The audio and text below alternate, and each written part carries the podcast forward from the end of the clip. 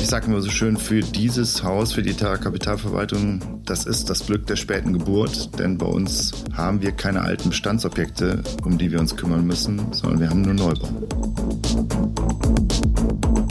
Ich selbst äh, halte halt das Wohnen für eine sehr nachhaltige und ewig währende, grundsätzlich notwendige Immobilienklasse, während wir ja in vielen anderen Immobilienklassen heftige Ups und Downs erleben. Wir sprachen eben über das Thema Homeoffice. Das wird meiner Meinung nach im Office-Bereich noch zu starken Verwerfungen führen.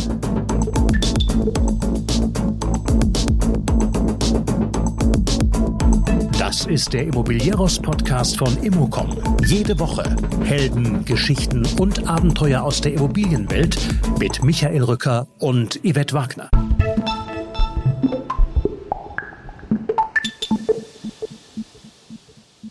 Wir setzen klar auf Neubau. Dieses Bekenntnis kommt von Frank Tölle. Der Vorstandsvorsitzende der Terra Kapitalverwaltung AG sagt auch, wir haben das Glück der späten Geburt. Heißt, das Unternehmen ist erst drei Jahre alt. In den Produkten der Kapitalverwaltungsgesellschaft für alternative Investmentfonds befindet sich ausschließlich Neubau, was so bleiben soll.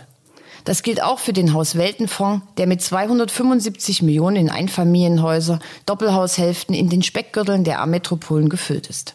Die zweite Auflage wird vermutlich noch größer. Ich spreche mit Frank Töller auch über Fonds, die gefüllt sind mit Kindergärten und öffentlichen Gebäuden, über eine gesicherte Renditebasis, Artikel 9 Fonds, die Umsetzung von Grundrissen für statistische 1,85 Kinder, sinkende Baukosten und Risikoabwägung. Es geht zudem um eine First-Mover-Mentalität sowie eine weitere Feststellung von Frank Tölle. Wohnen gab es immer und wird es immer geben. Nicht nur zu dieser Assetklasse, sondern auch zu allen anderen gibt es immer aktuelle Infos in unseren Newslettern. Einfach auf immocom.com abonnieren. Und nun rein in den Talk über die Terra Kapitalverwaltung AG und viele weitere spannende Themen.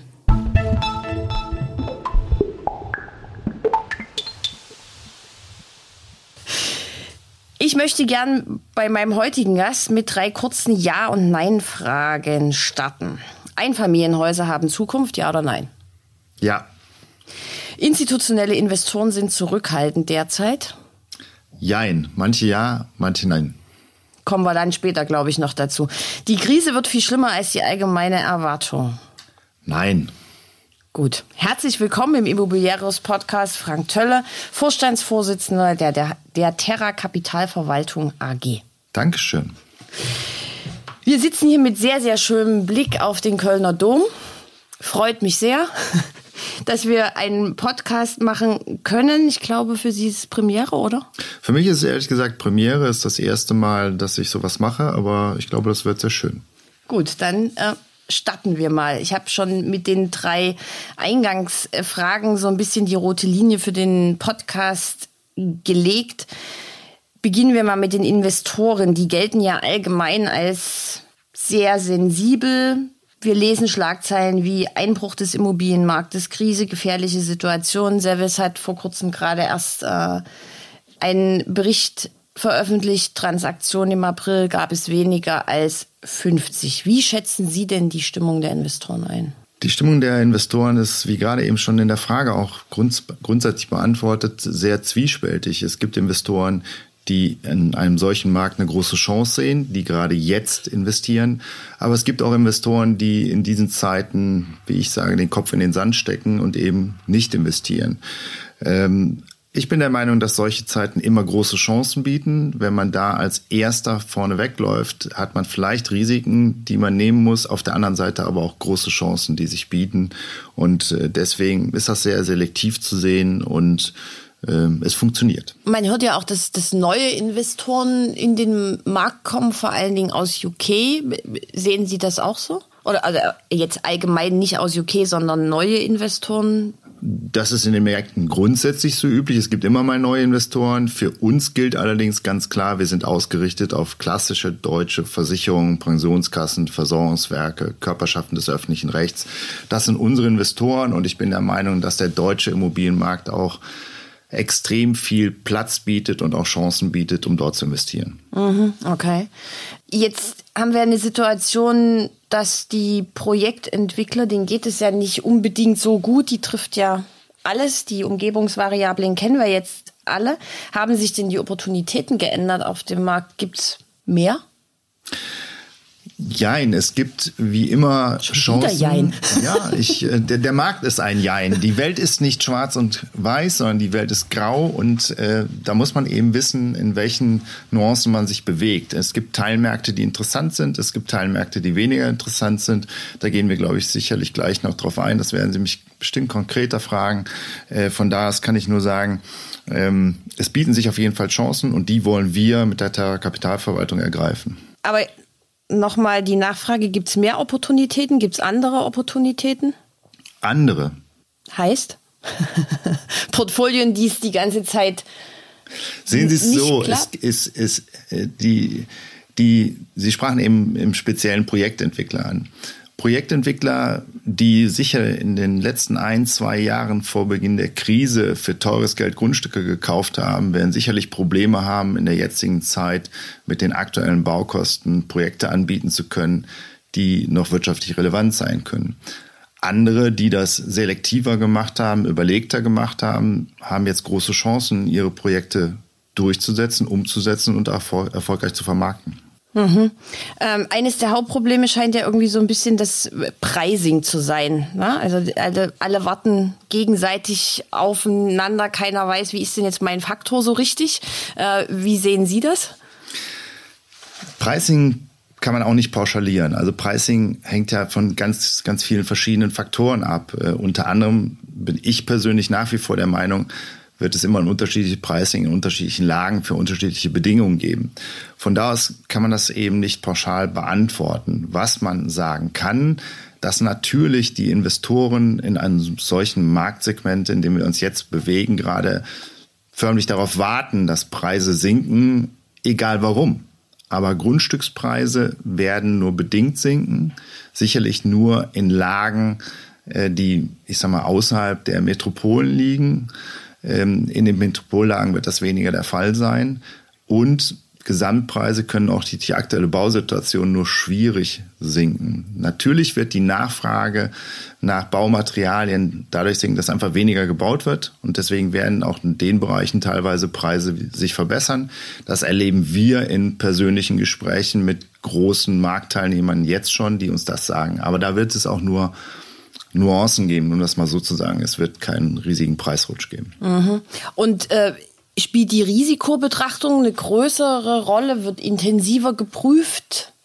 Wie stellt sich das bei Ihnen dar? Sowohl wir als BaFin reguliertes Unternehmen als auch unsere Investoren, die alles regulierte Unternehmen sind, müssen sich ständig neuen Anforderungen unterwerfen. Und äh, deswegen äh, ist das natürlich ein, wie soll ich sagen, Teil, der die Risikoabwägung besonders beeinflusst. Und diese Anforderungen müssen halt erfüllt werden. Ähm, und das gibt den oder hat den größten Einfluss auf eine Betrachtung, welches Risiko nehme ich, welches, welches kann ich überhaupt nehmen oder welches darf ich gar nicht nehmen. Ich entnehme aus Ihren Ausführungen aber also das sogenannte Betongold über die einzelnen Assetklassen sprechen wir gleich noch, ähm, ist für Sie aber eine Investition wert. Es ist, glänzt immer noch golden? Es wird immer golden glänzen in meinen Augen. Wir haben uns im letzten Jahr äh, in, sehr intensiv zum Ende des Jahres mit dem Thema, wie wir es genannt haben, Investmentrationalität auseinandergesetzt. Denn wir haben gerade im letzten Jahr zum Ende des Jahres öfter Investoren gehabt, die gesagt haben, ich kann doch jetzt wieder eine Anleihe zeichnen, die rentiert doch auch gut, warum soll ich noch in Immobilien investieren? Dann haben wir uns sehr intensiv, äh, auch unter Zuhilfenahme äh, junger Studenten, die ihre Masterarbeit schreiben, damit auseinandergesetzt, wie in wie, welcher Rationalität ein Investment wirklich unterliegt und was eine nominale und was eine reale Verzinsung ist und haben das aufgearbeitet über die letzten 20 Jahre oder auch in die Zukunft gesehen und können ganz ehrlich feststellen, dass dann das Immobilieninvestment zum Schluss immer das Bessere war. Äh, eigentlich wäre das das perfekte Schlusswort für den Podcast, aber wir sind noch nicht am Ende, Gott sei Dank. Bevor wir in die ganzen jetzt schon angerissenen Themen noch ein bisschen äh, näher reingehen, erzählen Sie uns doch mal ein bisschen was über die Terra, also alternative Investmentfonds. Wie viele Fonds mit welchem Füllwert managen Sie? Die Terra hat sich entschieden, ähm, als auch sehr junges Unternehmen, wir sind ja jetzt circa drei Jahre am Markt, uns mehr auf das Thema soziale Investment zu spezialisieren. Wir haben zwei große Fonds mit Kindertagesstätten vollständig platzieren können. Ähm, das ist schon eine Sondersituation. Da gibt es in Deutschland keinen zweiten Anbieter, der das kann. Ähm, die Kindertagesstätten haben verschiedene Vorteile. Einmal, wir haben Impact Investments geschaffen, wo man eben jungen Kindern, äh, kleinen Kindern die Möglichkeit bietet, äh, einen Tag sinnvoll zu verbringen. Und gleichzeitig haben wir auf der Investorenseite es geschafft, langfristig gesicherten Income zu haben, der dann auch eine interessante Rendite abwirft. Und das ist ein Ziel, was wir weiterverfolgen mit unserem Hauswelten 1 Fonds, den wir vollständig platziert haben, mitten in der Pandemie im Juni 2021 haben wir dort ca. 150 Millionen Euro Eigenkapital gesammelt und bis Ende Dezember 2022 insgesamt ca. 275 Millionen investiert.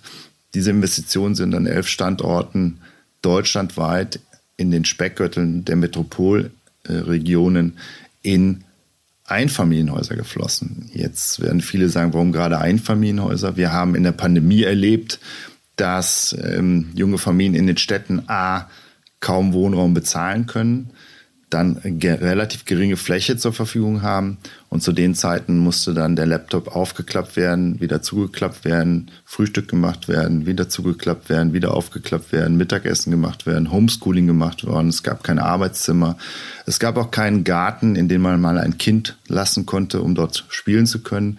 Und der Erfolg gibt uns da recht. Wir haben A, wie ich eben gesagt habe, vollständig platziert. Und in der Umsetzung, in der Vermietung läuft das hervorragend. Mhm.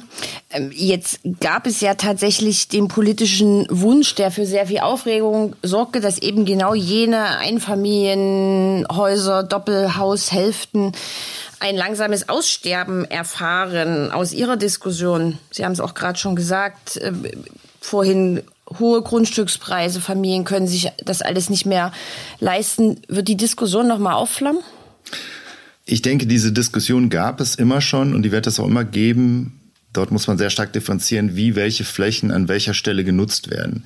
Deswegen haben wir ganz bewusst die Speckgürtellagen gewählt, wo wir gute öffentliche Personennahverkehrsanbindungen haben, von einer halben Stunde bis 40, 45 Minuten maximal zu den Arbeitsplätzen. Wir erleben aber auch ganz deutlich in allen großen Corporates und in den kleineren Unternehmen genauso, bei uns ehrlich gesagt auch, dass die meisten Mitarbeiter ein bis zu zwei Tage in der Woche auch gerne im Homeoffice arbeiten. Und das führt dazu, dass das Leben in einem Einfamilienhaus nochmal einen ganz anderen Charakter bekommen hat. Ähm, und ehrlich gesagt, die Deutschen lieben ja ein Familienhaus und das wird immer ein Bestandteil bleiben. Gerade Frau Gleiwitz, auf die Sie eben angespielt haben, hat nach dieser Aussage, sie wolle keine Einfamilienhäuser äh, mehr bauen, äh, in einer Veranstaltung mit äh, jungen Auszubildenden nachgefragt und von vier, die befragt wurden, haben drei gesagt, der größte Wunsch sei ein Familienhaus. Und wenn man sich das jetzt schon nicht persönlich direkt leisten kann, dann kann man sich das aber mieten und vielleicht später erwerben. Und das ist ein Konzept, was hervorragend funktioniert. Ja, darauf setzen Sie ja auch, weil äh, es wird eine zweite Auflage des äh, Fonds geben, richtig? Sehr richtig. Wir sind gerade dabei, den Hauswelten 2 zu platzieren äh, und äh, sind da in verschiedensten Gesprächen mit Investoren. Okay, und der soll dann auch die Größe erreichen, oder? Hausverhalten 2 wird wahrscheinlich noch größer werden. Also die Zielgröße ist im Moment mindestens 350 Millionen. Wir hätten aber auch Zugriff produktmäßig auf circa eine halbe Milliarde. Also das hängt im Moment davon ab, welche Investoren wir wie begeistern können. Okay, aber das sind auch alles Projekte, die, wir sprachen am Anfang drüber, auch wirklich umgesetzt werden, wo die wirklich gebaut werden und entstehen? Der große Vorteil äh, in unserem Haus ist unser Netzwerk zu bestehenden Entwicklern. Und das war auch zu Beginn ähm, der Terra Kapitalverwaltung der große Unterschied. Ich habe gesagt, wir dürfen uns nicht hinten anstellen, hinter den großen namhaften Unternehmen und mit dem 27. Geschosswohnungsbau kommen, den wir vielleicht irgendwann mal umsetzen können sondern uns, uns ist es gelungen, die Projekte frühzeitig zu sichern und zwar so zu sichern, dass sie weitestgehend schon baugenehmigt sind oder es Baurecht gibt, was sicher umgesetzt werden kann. Denn für uns ist das zwingende Grundlage, dass wir unseren Investoren ein Produkt vorstellen, was sofort prüffähig ist. Mhm, okay. Bevor wir jetzt weitermachen, vielleicht, ähm, weil Sie jetzt auch gerade sagen, viele Kontakte in die Immobilienbranche. Die Terra ist ja jetzt noch nicht äh, so alt. Ähm, Sie haben ja aber schon eine Vergangenheit. Vielleicht sagen Sie mal zwei Sätze über sich. Zwei Sätze über mich? Ja, sehr gerne.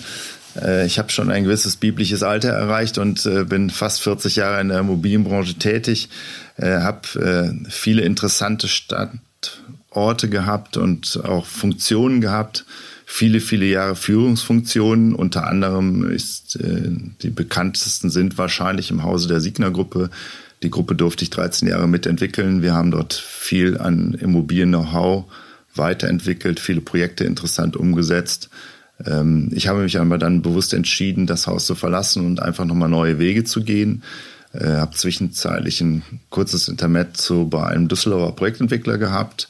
Und ja, dann bot sich die Chance, nochmal eine eigene Kapitalverwaltung umzusetzen. Ich sage immer so schön, für dieses Haus, für die Terra Kapitalverwaltung, das ist das Glück der späten Geburt, denn bei uns haben wir keine alten Bestandsobjekte, um die wir uns kümmern müssen, sondern wir haben nur Neubau. Ah, das ist ja spannend. Da haben Sie ja schon ein Problem vom Tisch, womit sich jetzt viele andere quälen müssen. Da haben Sie völlig recht. Also der Neubau hat natürlich den Vorteil, dass wir uns sehr frühzeitig und sehr intensiv schon mit den Themen, die Sie mich sicher gleich nochmal konkreter fragen werden, auseinandersetzen, nämlich mit dem Thema ESG. Äh, dort haben wir, wie gesagt, zu den Kita-Fonds und zu Haushalten 1 und Haushalten 2 und auch zu einem Stadtquartier, das wir dieses Jahr noch mit begleiten dürfen, eben sehr frühzeitig, sehr intensiv uns damit auseinandergesetzt und wie ich finde, sind wir dort auf einem ja, First Mover Weg unterwegs. Okay, äh, ich habe noch mal eine ganz kurze Frage zu dem Fondhaus Welten 2, weil Sie jetzt auch gerade sagten, äh, also sind das jetzt nur Wohngebiete, sind das Quartiere, sind das, also wie, wie stelle ich mir die Zusammensetzung vor? Hauswelten ist ganz klar abgezielt auf reine Wohngebiete. Dort haben wir in der Regel zwischen 20 und 50 Einheiten, die wir dort umsetzen. Allerdings immer sehr differenziert. Ich äh, präge immer einen Satz bei uns im Hause. Ich sage, die junge deutsche Familie hat nicht 1,87 Kinder, sondern es gibt Familien, die haben drei Kinder. Es gibt Familien, die haben ein Kind. Es gibt aber auch junge Paare, die haben noch keine Kinder. Und deswegen sollen auch Zuschnitte bei uns in den Häusern immer sehr unterschiedlich sein. Es gibt Häuser, die eben darauf ausgerichtet sind, drei Kinderzimmer zu haben. Es gibt aber auch Häuser, die haben ein natürlich belichtetes Bad mit einem Ankleideraum und einem größeren Schlafzimmer, um den verschiedensten Bedürfnissen gerecht zu werden. Auch das schaffen wir nur durch unseren guten Zugang zu den Projektentwicklern und durch die Maßgabe, dass wir eben sagen, wir bauen eben nicht 50 gleiche Häuser, sondern wir bauen bei den 50 Häusern sechs, sieben, acht, je nachdem verschiedene Grundrisse. Und die Projektentwickler, die im ähm, Einzelvertrieb unterwegs waren, die rennen jetzt die Bude ein, weil sie ihnen gerne dass die, kom die kompletten Dinge übereignen wollen. Das ist ja interessant. Das klingt für mich so, als wenn Sie jeden Tag bei uns wären, obwohl Sie heute ja das erste Mal bei uns sind. Aber vom Grundsatz her ist genau das das Thema. Die Projektentwickler, die natürlich vor ein, zwei Jahren, als wir noch mit Hauswelten 1 hart um das Produkt gekämpft haben, erleben heute, dass natürlich ein Verkauf, wie sie ihn früher gemacht haben, nicht mehr funktioniert und die natürlich gerne an uns verkaufen würden. Da haben wir natürlich jetzt eine gute Position, um optimale Rahmenbedingungen für unser Produkt zu schaffen. Mhm. Gut, wie ich das erraten habe. Die Assetklasse Wohnen ist aber damit ja bei Ihnen sehr, sehr hoch im Kurs. Wir haben jetzt vorhin schon so gehört, Kita das bleibt auch so. Wohnen als beliebte Assetklasse der Investoren. Wir hatten ja jetzt mal so zwischendurch, dass Logistik sich heranpirschte, hat Wohnen nicht abgelöst, aber viele begannen ja in Logistik zu investieren.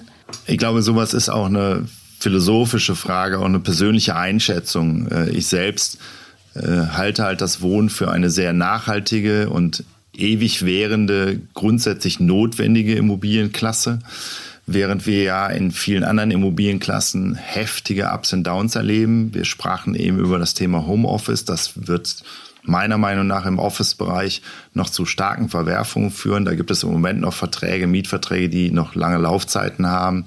Aber wenn diese mal auslaufen werden in den nächsten zwei, drei, vier, fünf, acht, zehn Jahren, dann wird dieser Teilbereich meiner Ansicht nach noch eine starke Bewegung bekommen.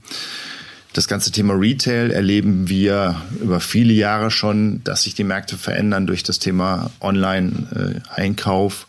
Ähm, da muss man sehr speziell unterwegs sein. Auch das Thema Logistik ist ein spezielles Thema. Das ist meiner Ansicht nach eine sehr schnelllebige Welt. Im Moment äh, wird noch viel über Zwischenlager gearbeitet. Ich persönlich glaube daran, dass wir später mal ein absolutes Just-in-Time-Lieferung oder eine haben werden, die eben ein Zwischenlager gar nicht mehr benötigen wird.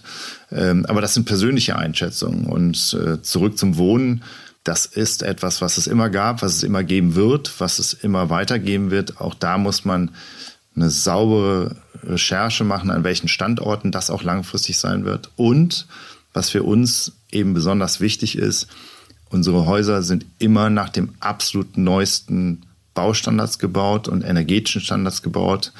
Die werden alle mit Photovoltaikanlagen, mit Batteriespeichern, mit Wärmepumpensystemen versorgt. Wir arbeiten daran, ein komplett autarkes Haus erstellen zu können. Bevor wir zu äh, ESG kommen, Sie haben gerade Standorte erwähnt. Was ist denn für Sie ein guter Standort? Gibt es Lieblingsinvestitionsstandorte? Ich glaube, ich habe eben schon gesagt, das sind die Speckgürtellagen der deutschen Großstädte, ähm, bei denen die an Bindung an den öffentlichen Personennahverkehr besonders gut ist, bei dem die sonstige Versorgung mit den klassischen Discountern und sonstigen notwendigen äh, Drogeriemärkten gegeben ist äh, und wo die Menschen beides leben können. Einmal das, was sie an Familie, an Freizeit brauchen, Zugänge haben, aber eben auch sowohl auf der anderen Seite ihre Arbeitsaufgaben gut erledigen können und eine gute Anbindung an dann die Metropolen haben. Mhm. B- und C-Städte kommen nicht in Frage? Weniger, da gibt es sicherlich Ausnahmen, wo man drüber nachdenken kann, aber wir fahren in dem Bereich auch immer einen besonderen Research und äh, machen uns sehr, sehr genau Gedanken darüber, ob diese Stadt ein Wachstumsprofil hat oder nicht und wenn sie das hat, wie lange sie das hat. Also von da aus wird hier viel Vorarbeit geleistet, sehr detailliert, weil wir, wie eben auch besprochen, unseren Investoren eigentlich ein fertiges Projekt vorlegen wollen, in dem sie ganz genau die Zahlen prüfen können und nicht über Risiken nachdenken müssen. Mhm. Spannend bei diesem Thema ist ja, Sie haben das jetzt auch ja so ein bisschen mitgenommen, ist dieses in die Zukunft denken. Wie macht man das denn? Also wie denkt man denn die zukünftigen Gedanken von potenziellen Anlegern? Wie eben schon mal ausgeführt, ist es ja grundsätzlich so, dass wir, wie gesagt, verschiedensten Regularien unterliegen. Das heißt, wir haben äh, die Aufgabe, bis zu einem bestimmten Zeitpunkt ja komplett CO2-neutral zu sein. Die Frage ist, wie schafft man das? Was muss ich für Grundlagen dafür erfüllen? Wir wollen und sind da, äh, wie ich eben beschrieben habe, einer der First Mover. Das heißt, wir setzen uns damit sehr intensiv auseinander. Diese jetzt schon bestehende Regularien, aber auch für die Zukunft zu erfüllen. Uns ist es zum Beispiel gelungen, zum Ende des letzten Jahres im Dezember innerhalb von nur zwölf Tagen eine BaFin-Genehmigung für einen sogenannten Artikel 9 Fonds zu bekommen. Das heißt, äh, der Fonds war so sauber aufgesetzt, dass wir sowohl Taxonomieverordnung als auch ESG-Grundlagen so erfüllen können, dass wir diese Genehmigung erhalten haben. Von daher die Frage, man muss sich einfach mit dem auseinandersetzen, was, was diese Welt braucht in diesem Bereich. Und da gibt es Lösungen für.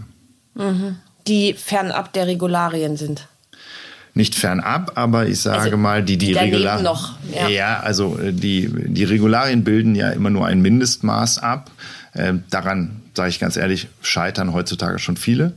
Wenn man sich damit auseinandersetzt, gibt es aber Lösungen dafür. Und äh, das ist einfach nur eine Frage dessen. Und wie gesagt, haben wir das große Glück der späten Geburt. Dadurch, dass wir keine Altbestände haben, in denen wir arbeiten müssen, können wir uns natürlich stark darauf konzentrieren, das, was wir neu schaffen, auf einem Niveau zu schaffen, dass wir viele, viele, viele, viele Jahre dort sauber sind. Mhm, jetzt könnte ich ja ketzerisch sagen, ähm, die Zukunft gehört dem Bestand. Äh, wir, wir erleben ja gerade, dass alle oder viele, nicht alle, sagen, dem Bestand gehört die Zukunft. Ähm, es gibt Leute wie Tim Sassen, der sagt, Deutschland ist fertig gebaut, wir müssen uns um den Bestand kümmern. Ähm, spielt Bestand bei Ihnen in den Gedanken eine Rolle oder setzen Sie weiter auf Neubau? Ich kann diese Frage nur so beantworten, wir setzen klar auf Neubau. Ich bin der Meinung, dass die Bestandssanierung sicherlich eine Riesenchance darstellt, weil wir haben natürlich gigantische Bestände, die bearbeitet werden müssten. Allerdings glaube ich, dass es massiv unterschätzt wird, wie aufwendig eine Bestandssanierung dann wirklich ist. Das erleben wir in bei vielen großen Playern, die sich gerade mal mühselig von Beständen verabschieden und die in den Markt bringen, um sie lieber jetzt zu verkaufen, als vielleicht noch länger mit sich rumzuschleppen. Von daher klare Aussage, wir setzen auf den Neubau, um wenn es irgendwie geht, viele, viele, viele Jahre unseren Mietern und damit auch unseren Investoren gesicherte Grundlagen zu schaffen, auf denen auf der einen Seite eine gesicherte Mietbasis entsteht und auf der anderen Seite eine gesicherte Renditebasis entsteht. Mhm. Okay. Ähm, jetzt lassen Sie uns aber noch über die anderen Fonds reden, an denen Sie gerade arbeiten. Sie haben vorhin schon gesagt, Kita spielt bei Ihnen eine Rolle, Sozialimmobilien. Was fassen Sie darunter? Also ähm, das Thema Sozialimmobilien hat noch einen weiteren Faktor bei uns. Das nennen wir Public Sector. Wir äh, erarbeiten gerade ein Konzept mit grundsätzlich kommunalen Mietern. Das kann ein neues Feuerwehrhaus sein, das kann eine neue Zentrale für äh, die Arbeitsagentur sein. Das kann ein neues Rathaus sein, was auch immer. Gefängnis immer mit der auch. Maßgabe. Das ist meine Lieblingsfrage bei Sozialimmobilien. Wir haben gerade ein konkretes äh, Angebot für eine Polizeiausbildungsstelle. Äh, ein sehr interessantes äh, Thema, sehr innovativ. Ähm, das bereiten wir zum Beispiel auch gerade auf. Vom Grundsatz her ist da natürlich der Hintergrund lange kommunale gesicherte Mietverträge. Äh, aber auch da wieder verbunden mit der Tatsache, ganz ehrlich, Neubau nach neuesten ESG-Standards. Nur so können wir das langfristig sicherstellen, dass das Investment nicht aus dem Ufer läuft. Ich bin fest davon überzeugt, dass Nebenkostenentwicklungen, auch wenn sich Energiekosten im Moment wieder einfangen einigermaßen, sukzessive einen nicht unerheblichen wichtigen Bestandteil der Gesamtkosten darstellen. Und das ist dann auch in Speckgürteln oder in was für Standorten? Das ist sehr differenziert. Grundsätzlich ticken wir da genauso. Also oft sind es sogar eher innerstädtische Lagen. Ähm, wenn es absolute Sondergebäude sind, wie zum Beispiel eben diese Ausbildungsgebäude für die Polizei, muss man sehr genau differenziert darüber nachdenken. Dieser Vertrag hat 25 Jahre Mietlaufzeit, ähm, ist in einer, ich würde sagen, A-B-Plus-Lage. Ähm, da muss zum Schluss das gesamte Paket zusammenfassen, muss man schauen. Mhm, also auch die Rundrumentwicklung, weil eine Polizeischule, da brauche ich ja dann auch bezahlbaren Wohnraum drumherum, Infrastruktur? Ja, das ist jetzt sehr speziell. Wir rutschen jetzt auf dieses Thema sehr speziell. Die Polizeischule hat natürlich eine Grundlage. Dort äh, werden ja immer regelmäßig neue Polizisten und Polizistinnen ausgebildet. Das heißt, die Menschen leben nicht an diesem Standort, sondern die kommen da zur Ausbildung hin. Das heißt, da gehören natürlich auch die Möglichkeiten von Unterbringung dazu etc. Mhm. Und da ist auch das Angebot groß genug. Die Kommunen haben alle noch genügend Geld, um zu investieren, um Produkte auf den Markt zu bringen? Ganz im Gegenteil, die meisten Kommunen haben das Problem, dass sie ja gar kein Geld haben, um diese Investments selber zu tätigen und deswegen darüber nachdenken, solche Modelle so zu fahren, dass eben private Investoren etwas bauen und auf der anderen Seite dann einen langfristigen Vertrag bekommen. Mhm. Aber das ist nur ein Teilbereich. Ähm, ich würde gerne auf einen anderen Bereich eingehen. Wir haben das Glück, dass wir hier in Köln Zugriff auf eine Stadtteilentwicklung äh, erhalten haben. Und in dieser Stadtteilentwicklung äh, platzieren wir gerade einen Fonds als Stadtteil, Stadtquartierfonds, aber auch wieder stark auf das Wohnen ausgerichtet. Wir werden dort frei finanzierte Einfamilienhäuser, Reihenhäuser, Doppelhäuser bauen. Wir werden dort einen teilfrei finanzierten Geschosswohnungsbau bauen. Aber was mir wichtig ist, wir werden einen großen Teil auch öffentlich geförderten Geschosswohnungsbau bauen, den wir auch nach höchsten energetischen Standards umsetzen. Wir sind dort äh, mit äh, dem vor Ort, der vor Ort tätigen Reine Energie in intensiven Gesprächen über ein kaltes Nahwärmenetz unsere Energiekosten für einen ganz, ganz langen Zeitraum auf ein minimales Maß zu begrenzen. Okay, aber wenn Sie darüber jetzt sprechen wollen, dann müssen Sie uns auch noch ein paar Zahlen verraten. Also wie viele Wohnungen entstehen da? Also es werden ca. 300 Einheiten entstehen. An dem ganzen Standort werden ca. 1200 Einheiten entstehen für ungefähr 3000 Menschen. Ein Standort, wie ich finde, der seinesgleichen sucht im Moment. Ein absolutes Leuchtturmprojekt für die Stadt, weil es eine sehr gelockerte Bebauung geben wird, wo eben auf die Bedürfnisse der Menschen besonders Rücksicht genommen wird. Sie dürfen aber noch nicht verraten, welches das ist, oder? Den Stadtteil? Ja. Doch das darf ich schon sagen, denn der Stadtteil als solcher ist bekannt. Das ist der Stadtteil Rondorf in Köln. Und äh, dort äh, beginnt zum 1.6. gerade die Offenlegung für den Bebauungsplan und man rechnet damit, dass man im Ende des, zweit, äh, Ende des dritten Quartals wahrscheinlich einen Satzungsbeschluss haben wird. Mhm, okay. Das ist jetzt aber ein klassisches Quartier? Definieren Sie klassisches Quartier. Also das, ist mein, das, ist mein, das ist mein Lieblingsthema, weil ich immer sage, zwei Häuser hingestellt, ein Stück Wiese dazwischen, eine Parkbank hingestellt, ist kein Quartier. Das ist es eben nicht. Ich sprach genau. eben über 1200 Einheiten, über drei Grundschulen, eine weiterführende Schule, drei Kitas, okay. Discounter, Altenversorgung. Also dort entsteht wirklich Büro. ein vollständiges Quartier. Na, mhm. das ist ein Büro eben an der Stelle nicht, bis auf kleinere kleine Kleinstgewerbeeinheiten. Aber grundsätzlich ist das ein Wohnquartier mit der entsprechenden Versorgung für die dort ansässigen, später ansässigen Bewohner. Und Quartier gehört jetzt auch zu den Assetklassen, obwohl es ja noch keine richtige Assetklasse ist, die Sie für die Zukunft präferieren? Quartier jetzt im Speziellen auf das Thema Wohnen bezogen, ja. Ähm, und da sind wir sehr glücklich, dass wir hier äh, Teilnehmer sein dürfen. Denn äh, wie eben schon erwähnt, ist das hier ein absolutes Leuchtturmprojekt. Äh, es wird viel, viel Freiraum für die Bewohner an der Stelle geben, viel, viel Grünfläche geben. Es gibt eine neue Anbindung der sogenannten KVB in Köln, der Kölner Verkehrsbetriebe, direkt in die Innenstadt, wo man dann in unter 20 Minuten mit öffentlichen Verkehrsmitteln die Innenstadt erreicht. Das ist so das Optimum, glaube ich, was man sich als Mieter heute vorstellen kann. Okay. Frank Tölle, Sie möchten noch über ein anderes Thema sprechen?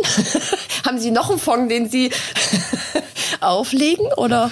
Nein, im Moment sind wir sehr gut beschäftigt damit, weil mit diesen zwei Großprojekten oder dem dritten vielleicht noch dazu arbeiten wir gerade daran, unsere erste Milliarde an Anlagevolumen zu schaffen. Das in drei Jahren Pandemie und Krieg macht mich sehr zufrieden. Wir haben hier ein tolles junges Team, die sehr intensiv an diesen Produkten arbeiten und ganz, ganz weit nach vorne gehen. Von daher ist das erstmal genug für uns für den Moment. Was? Das ist jetzt wirklich ein schönes Schlusswort, weil sehr optimistisch äh, und positiv. Frank Tölle, vielen Dank für das Gespräch und äh, vielleicht komme ich ja bald mal wieder, um wieder mal auf den Kölner Dom zu gucken. Sie sind herzlich eingeladen. Kommen Sie gerne wieder. Ich bedanke mich auch.